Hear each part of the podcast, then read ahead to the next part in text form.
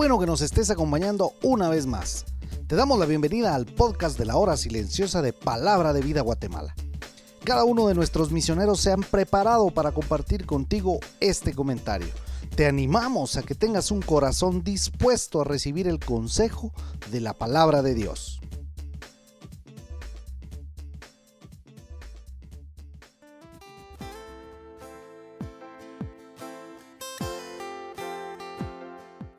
Buen día para todos, mi nombre es Ronnie Ajín y es un placer tenerte con nosotros este día domingo. Hoy estaremos meditando en la segunda carta del apóstol Pablo a los Corintios en el capítulo 5 de los versículos del 1 al versículo 10. Pablo nos trae en un hilo de pensamiento en el que nos narra de las dificultades de la vida del creyente en esta tierra. Ya Pablo nos animó a no desmayar en el capítulo 4.1 y 4.16 y ahora Pablo en este capítulo nos habla de cuando llegue el momento de dejar este cuerpo.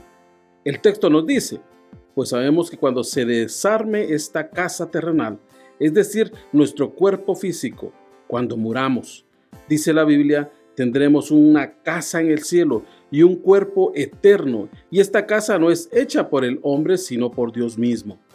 En el Evangelio de San Juan capítulo 14, versículo 2, Jesús dice, en la casa de mi padre muchas moradas hay. Si así no fuera yo os lo hubiera dicho. Voy pues a preparar lugar para vosotros. Y el final del versículo 3 dice, para que donde yo estoy, vosotros también estéis. Qué gran promesa del Señor, ¿no te parece? También Pablo expresa con seguridad el deseo de estar con el Señor. Él dice que gime deseando estar revestido de un cuerpo celestial, como si fuera una ropa nueva. Hoy día el creyente parece que se ha conformado, se ha acomodado a este mundo y el cielo solo es una palabra evangélica usada como una costumbre. Cuidado, no te equivoques.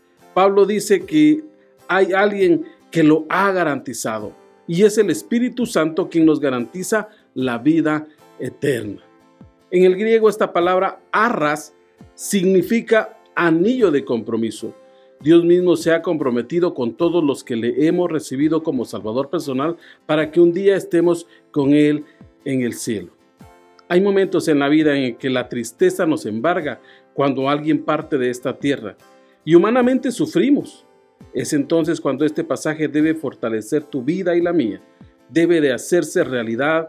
Debemos confiar en las palabras de Cristo cuando dijo, yo soy la resurrección y la vida. El que cree en mí, aunque esté muerto, vivirá. Y todo aquel que vive y cree en mí, no morirá eternamente. Juan 11, 25 y 26. Así que vivamos siempre confiados, dice el versículo 6, aunque no estemos en el hogar celestial aún, pues nosotros como creyentes vivimos por lo que creemos y no por lo que vemos. Pues algún día cuando nos encontremos con el Señor, seremos transformados. 1 Corintios 15, 51. De manera que, dice el apóstol Pablo, sea que estemos en este cuerpo o no estemos ya, tu objetivo y el mío debe ser agradarle en todo nuestro actuar. Cabe hacernos la pregunta, ¿por qué debo serle agradable a Dios? Porque lo que hacemos ahora tiene consecuencias eternas. Pues el verso 10 dice que un día tú y yo como creyentes daremos cuenta a Dios de lo que hicimos cuando estábamos en este cuerpo. Es ahora que estamos vivos, que tenemos un cuerpo, que tenemos esta oportunidad, pues cuando estemos con el Señor no habrá más necesidad de la fe. Ahora mientras estamos presentes en estos cuerpos, es nuestra única oportunidad en toda la eternidad para agradar a Dios en estas áreas de la vida. Pablo no se refiere aquí a ser juzgados para la eternidad, este es un juicio diferente. En este Dios premiará al creyente como cuando se premia a alguien en una carrera, en un podio, dándonos premios, dándonos recompensas. Por eso vívelo.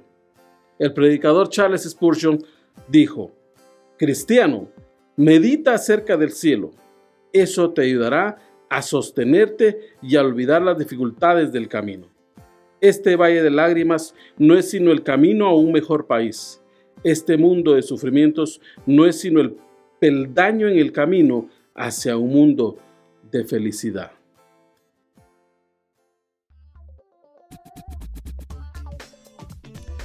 Tú puedes ser parte del crecimiento espiritual de tus amigos compartiendo este podcast con ellos.